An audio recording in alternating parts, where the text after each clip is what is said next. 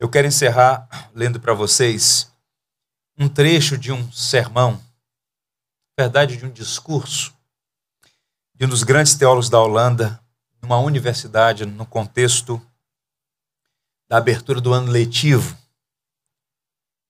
Ele disse assim, aquele pastor teólogo naquela universidade: O lugar mais rico deste planeta não são os campos de petróleo do Kuwait do Iraque ou da Arábia Saudita.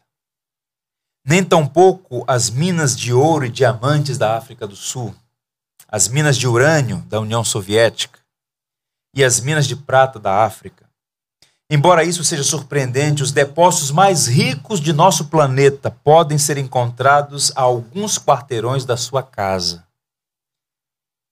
Eles estão no cemitério local, enterrados embaixo do solo.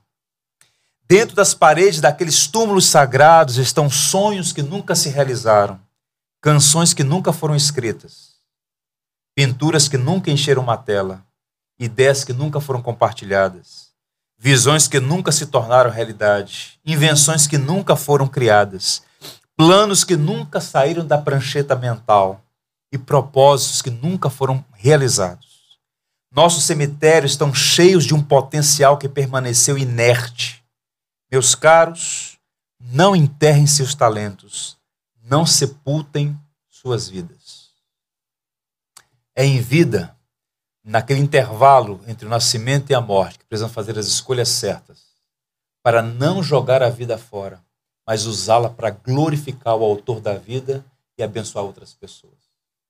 Guarde isso. Não jogue sua vida fora por causa de um começo difícil.